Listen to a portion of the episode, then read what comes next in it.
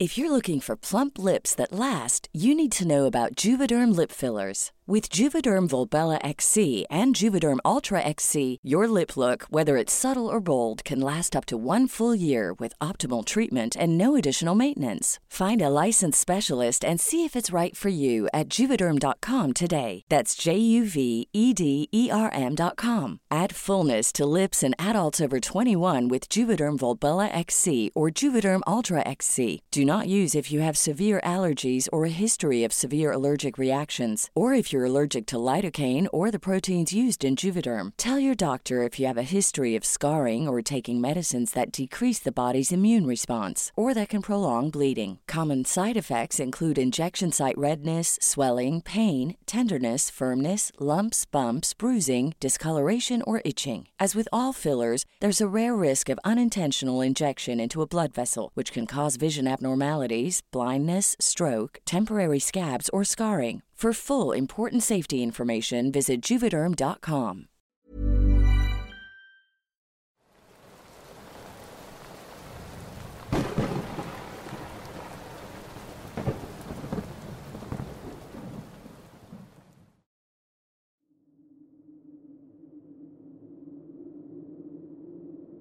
Esto sucedió en Reynosa, Tamaulipas, para ser exactos en la colonia Juárez 5.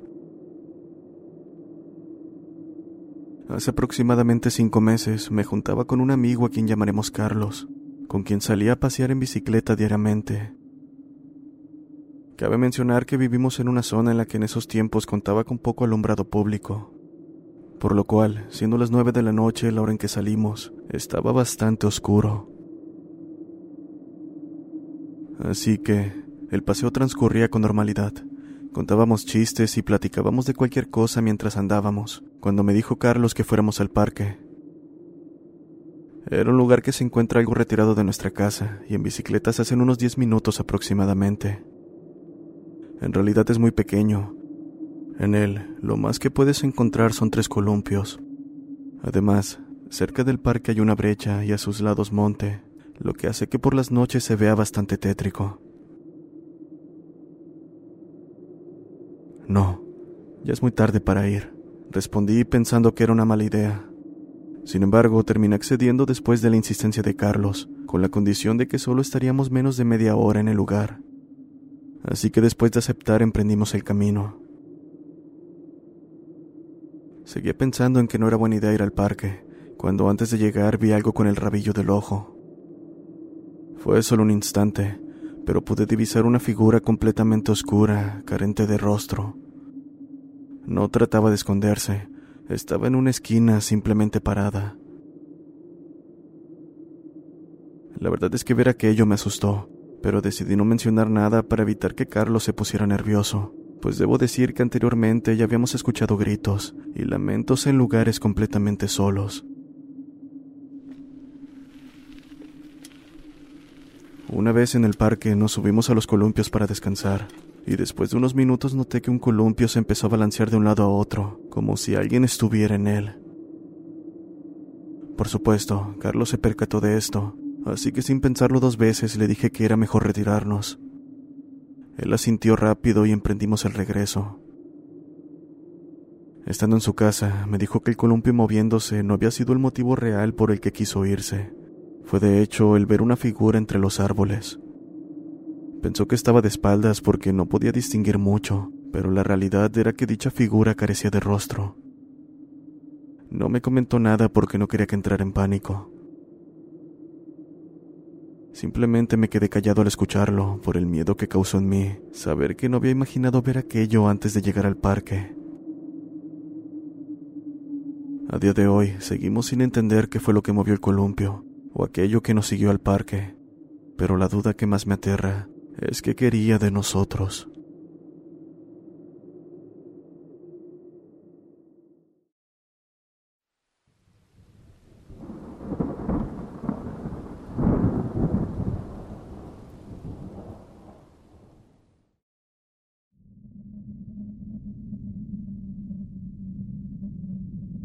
Hace ya un tiempo al lado de mi casa vivía una mujer con serios problemas mentales. Llevaba muchos años en esa condición. Por temporada se recuperaba, pero Desde que dejaba de medicarse se volvía insoportable. Llegó un momento en el que hasta su esposo la abandonó a su suerte, pues éste temía que ella en su locura le hiciera algún daño o algo peor.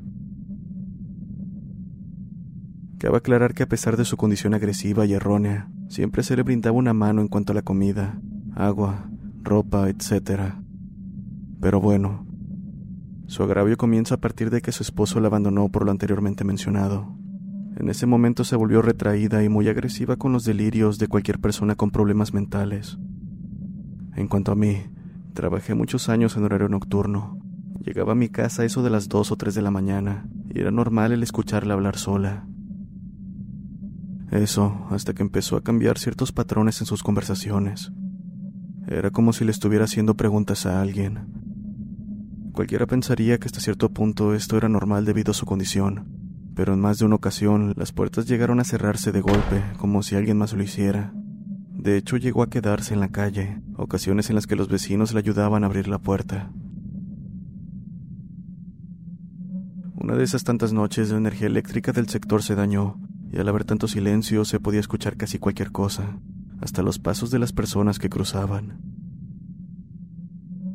A eso de las 3.30 o 3.40 la escuché hablar con alguien. No podía entender lo que decía, pero lo aterrador vino cuando lanzó cierta pregunta. En este momento estoy sola. Hubo un silencio de un par de segundos, hasta que una voz profunda, siniestra y misteriosa respondió. No. En ese momento olvidé a que fui a la cocina y simplemente me volví a mi habitación. Nunca antes había sentido tanto terror, y la verdad quiero creer que fue alguna especie de ventriloquía, pero esa voz fue lo suficiente clara para pensar lo contrario. Ya pasó un buen de tiempo de eso y los familiares terminaron llevándose a la mujer. Aún así, sigo pensando en lo que escuché esa noche. De verdad quisiera no haberlo experimentado.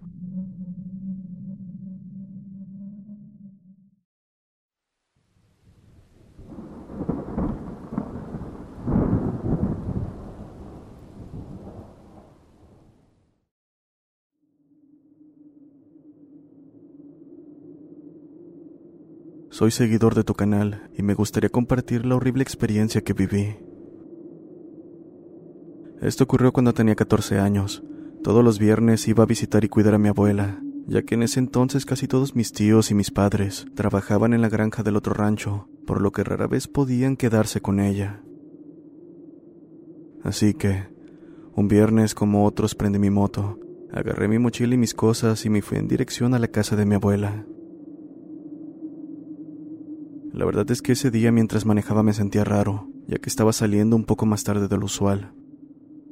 Normalmente salgo a las cuatro y media de la tarde, pero ese día tuve que salir siendo casi las ocho de la noche. Pero ni modo, lo que importaba en ese momento era llegar. Seguí hasta que estando a medio camino, una figura completamente negra se me atravesó, haciéndome casi caer de la moto. Me detuve casi de golpe, pero cuando volteé para reclamar no había nadie. Era como si se hubiera esfumado. Me bajé de la moto para inspeccionar y asegurarme de que no hubiera sido un animal o en el peor de los casos una persona. Pero como lo comenté, no había nada. Algo asustado, me subí a la moto y continué mi camino. Llegando al rancho de mi abuela me sentí un poco aliviado y apenas llegué comencé a atenderla. Platicamos un rato y pronto comenzó a contarme de las leyendas de la zona, un tema que le gustaba bastante. Entre tantas que me contó, hubo una que me llamó la atención. Era la del niño de la calera, quien murió atropellado. Me contó que a ciertas horas se aparecía en medio del camino para recordar su trágica muerte. Sentí cómo se me heló la sangre al escuchar aquello, y es que el tramo donde dicho accidente ocurrió era por donde yo había pasado, así que le dije a mi abuela que parara, ya que me estaba asustando. Cuando me estaba preparando para irme, mi tío me llamó diciéndome que no podría llegar esa noche a la casa de mi abuela. La verdad es que sentí un gran alivio. Tendría que quedarme a pasar la noche para cuidarla, y no tendría que pasar por ese lugar tan tarde. Me acosté alrededor de las 10 de la noche, aún asustado, pues no podía quitarme de la cabeza lo que había visto en el camino. Me atormentaba la duda de lo que había sido eso que se me atravesó. Sin embargo, dejé el tema de lado al escuchar rasguños provenientes del techo. Este es de lámina, por lo que podía escuchar claramente cualquier ruido. Me levanté sin despertar a mi abuela para no asustarla. Entonces me armé de valor. Agarré el machete que tenía mi tío, una lámpara y salí a ver qué era lo que provocaba los ruidos. Pero, al ver lo que estaba afuera, el horror me invadió. Pude ver una figura de baja estatura en el techo. Por su aspecto pensé que era un niño, pero la verdad es que no estaba seguro porque su rostro estaba completamente deformado. Asimismo, su cuerpo estaba cubierto de laceraciones, dándole un aspecto de lo más aterrador. El miedo que sentí fue tanto que solté el machete haciéndome un corte en el pie. Lo último que recuerdo fue correr hacia la casa y no salir hasta que vi los primeros rayos de sol, momento en el que llegaron mis tíos. Todo pálido y bañado en sudor, corrí para contarle a mi abuela lo que había pasado. Ella de inmediato me hizo una limpia y mis tíos me dieron un té amargo mientras me decían que me tranquilizara, que todo iba a estar bien. A día de hoy, cuando paso por ese camino, recuerdo el horrible momento y la cara de esa maldita cosa que vi esa noche.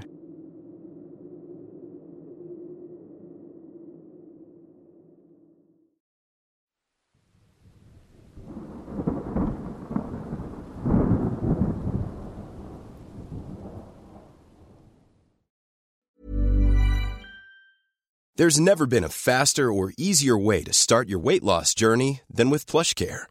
PlushCare accepts most insurance plans and gives you online access to board-certified physicians who can prescribe FDA-approved weight loss medications like Wigovi and Zepbound for those who qualify. Take charge of your health and speak with a board-certified physician about a weight loss plan that's right for you. Get started today at plushcare.com slash weight loss. That's plushcare.com slash weight loss. plushcare.com slash weight loss. Everyone knows therapy is great for solving problems, but getting therapy has its own problems too, like finding the right therapist, fitting into their schedule, and of course, the cost. Well, BetterHelp can solve those problems. It's totally online and built around your schedule. It's surprisingly affordable too. Connect with a credentialed therapist by phone, video, or online chat, all from the comfort of your home. Visit betterhelp.com to learn more and save 10% on your first month. That's BetterHelp, H E L P.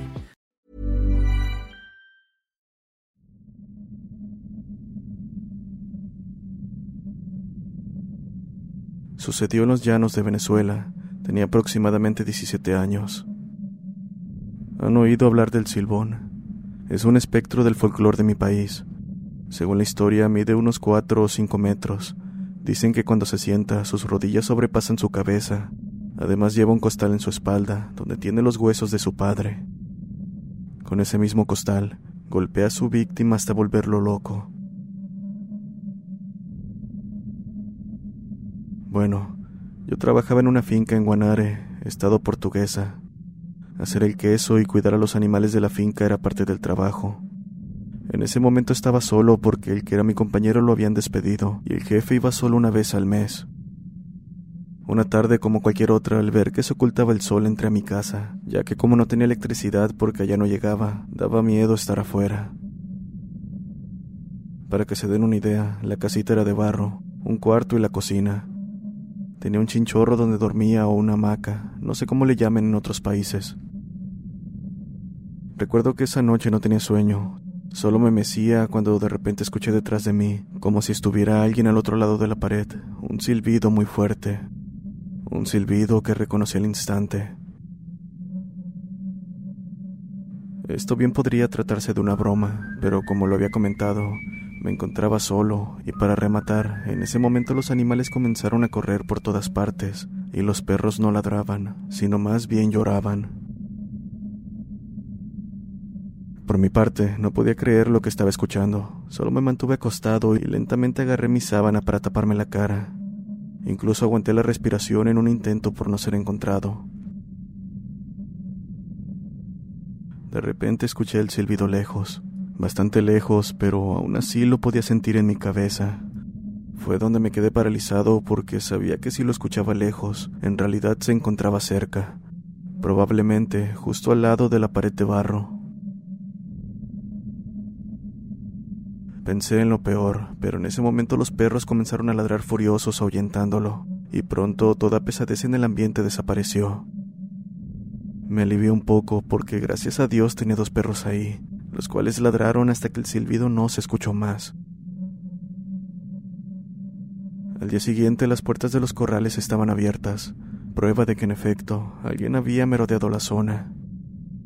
Y cabe mencionar que la casa más cercana está a media hora de camino.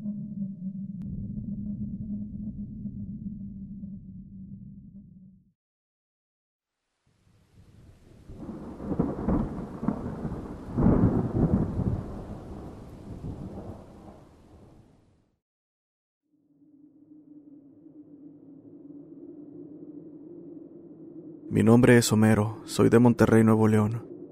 Hace un par de años tuve una relación con una chica, la cual su familia es originaria de Hidalgo, Nuevo León, un pequeño municipio a unos minutos del centro del estado. Ya con unos meses de relación me llevó a conocer a su familia, humilde, muy unida y bromista. Ya todos me conocían por pláticas de mi expareja, por lo que no tardé mucho en llevarme bien con ellos. Al año de relación, la abuelita de mi expareja desafortunadamente falleció. Su único deseo después de su muerte era ser enterrada en su pueblo natal. Y así fue. Una gran parte de la comunidad de Hidalgo se enteró al ser un municipio muy pequeño. Además, debido a su edad mucha gente la conocía. Su cuerpo fue velado en la capilla de dicho municipio. Ese día desde temprano estábamos mi expareja y yo ayudando con todo lo que fuera necesario recibiendo a su familia mientras sus hijos estaban velando a su madre. Al llegar la noche nos quedaríamos a dormir en su casa. Yo no quería, debido a que había sucedido algo meses atrás. Verán, su casa es pequeña de poca profundidad, pero muy larga. Era como un rectángulo largo. Se dividía por dentro por paredes de blocks para hacer tres pequeñas casas dentro de la misma, siendo la de la señora la primera de las tres secciones. Estábamos tomando y escuchando música cuando me dieron ganas de ir al baño. Me dijeron que fuera a la casa de al lado de la abuela, donde cabe mencionar que nadie vivía. Estaba cerrada bajo llave ya que toda la familia respetaba que fuera de la abuela y nadie entraba, cosa que en ese momento desconocía. En fin, me encontraba en lo mío cuando me tocaron la ventana desde el otro lado. Al momento pensé que era uno de los primos de mi expareja queriéndome asustar, por lo que toqué la ventana también. Entonces regresé y no comenté nada al respecto. Más tarde tuve que ir nuevamente a orinar y nuevamente me tocaron la ventana. Esta vez pensando que me querían también hacer una broma, puse mis manos sobre el cristal y pegué mi cara a la ventana tratando de ver tras la cortina cuál de sus primos era. Mi sorpresa fue cuando la cortina se abrió sola y no había nadie. Antes de asustarme pensé que se habían agachado para evitar ser vistos, pero entró un poco de luz de los focos de afuera y pude ver con claridad que el cuarto estaba completamente solo. Era imposible que alguien saliera sin escucharlo, y no había lugar para esconderse. Al instante un escalofrío me recorrió, por lo que regresé pálido a donde estaban todos. Me preguntaron lo que había pasado y terminé contándoles. Para mi sorpresa, todos pusieron cara de seriedad, y lo primero que me dijeron fue, Hacía mucho tiempo que Chuyito no jugaba con alguien. Pregunté a quién se referían y me contaron que era un hijo de la abuela que falleció en esa misma casa hace años. Después me dijeron que era algo muy inusual debido a que Chuyito solo se le aparecía a personas de la familia. Me tranquilizó un poco el hecho de pensar que yo tenía una buena vibra o no tenía maldad y por eso confió en mí para manifestarse. A pesar de lo que dijeron obviamente tenía miedo, pero pensé en eso para tranquilizarme. Y bueno, después de eso ya no me dejaron entrar a ese lugar. Ya pasaba el baño de la familia de mi novia una de las tres secciones. En fin, volviendo al tema del velorio. Es por esta situación que yo no quería quedarme en esa casa, por lo que me fui a dormir con mi novia al carro, un bocho modelo 95. Me acosté en la parte de atrás y mi novia en el asiento de adelante. En un momento ella me dijo que no podía dormir y que regresaría dentro con su familia, por lo que me quedé completamente solo en el carro. Mientras dormía, llegó un momento en el que sentí una presión muy grande en mi hombro, y como algo me estaba aplastando hacia abajo, como si estuviera encima de mí. Me levanté muy asustado y enojado, a punto de reclamarle a mi novia por haberme hecho eso, pero al voltear en todas direcciones me di cuenta de que yo era el único en el carro. Se me heló la sangre, así que di un salto al asiento de adelante y abrí la puerta para salir corriendo. Una vez salí del estacionamiento me encontré con un hombre en la entrada de las capillas. Llevaba una gorra azul, lentes oscuros, una sudadera de cierre muy floja y un pantalón de mezclilla. Buenas noches. ¿Aquí están velando a doña Agustina? Preguntó apenas me vio. Asentí y le dije que si gustaba lo podía acompañar hasta donde estaba el cuerpo, pero se negó diciendo, Desde aquí estoy bien. Me extrañó un poco, pero ya no le di importancia y entré a la capilla, mientras el sujeto miraba fijamente a un cuarto, uno vacío, donde no estaban velando a la señora. Una vez dentro me preguntaron los tíos y primos de mi novia quién era. Les respondí que no me dijo su nombre y que preguntó por la señora. Lo invité a pasar, pero se negó. Al final nadie sabía quién era, y me comentaron que había un rumor de que la señora tenía hijos no reconocidos en el pueblo, pero que nadie sabía nada de ellos. Solo uno de los tíos me dijo que sabía que uno de ellos se llamaba igual que yo, al día siguiente fue la misa de cuerpo presente en la iglesia de la plaza principal, durante la cual estaba atendiendo a la gente, por lo que vi a todos los que entraron y salieron. Una vez terminó, por costumbre se lleva el cuerpo en una caravana caminando hasta el panteón. Todo esto acompañado de mariachi, rezos y cantos. Una vez en el panteón se hizo la ceremonia del último dios al cuerpo y mientras estaba en ello, me percaté de que en una de las tumbas estaba sentado exactamente la misma persona de la noche anterior. Tenía ropa similar, pero de otro color. Todo de blanco con ropa negra y los mismos lentes oscuros. Me llamó mucho la atención ya que no lo había visto en la misa ni en la caravana, y como comenté, el estar ayudando a dirigir a las personas en la misa me permitió ver a cualquier persona que entrara. Pero lo más extraño fue cuando en cuestión de un parpadeo dejé de ver al sujeto en medio de las tumbas.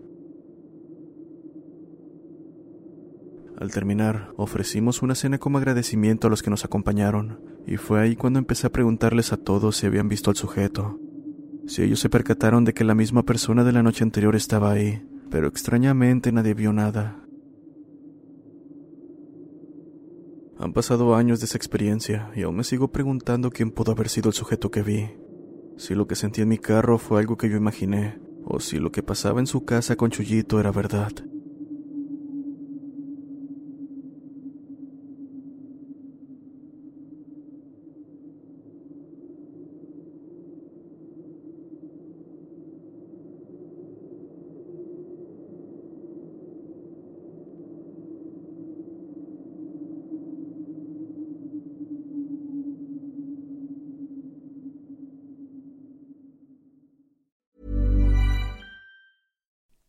Like to look five years younger? In a clinical study, people that had volume added with Juvederm Voluma XC in the cheeks perceived themselves as looking five years younger at six months after treatment. Look younger, feel like you. Add volume for lift and contour in the cheeks with Juvederm Voluma XC. Reverse signs of aging by adding volume to smooth laugh lines with Juvederm Volure XC. For important safety information and to find a licensed specialist, visit juvederm.com. That's J U V E D E R M.com. Not for people with severe allergic reactions, allergies to lidocaine, or the proteins used in Juvederm. Common side effects include injection site redness, swelling, pain, tenderness, firmness, lumps, bumps, bruising, discoloration, or itching. There's a risk of unintentional injection into a blood vessel, which can cause vision abnormalities, blindness, stroke, temporary scabs, or scarring. Talk to a licensed specialist to find out if it's right for you.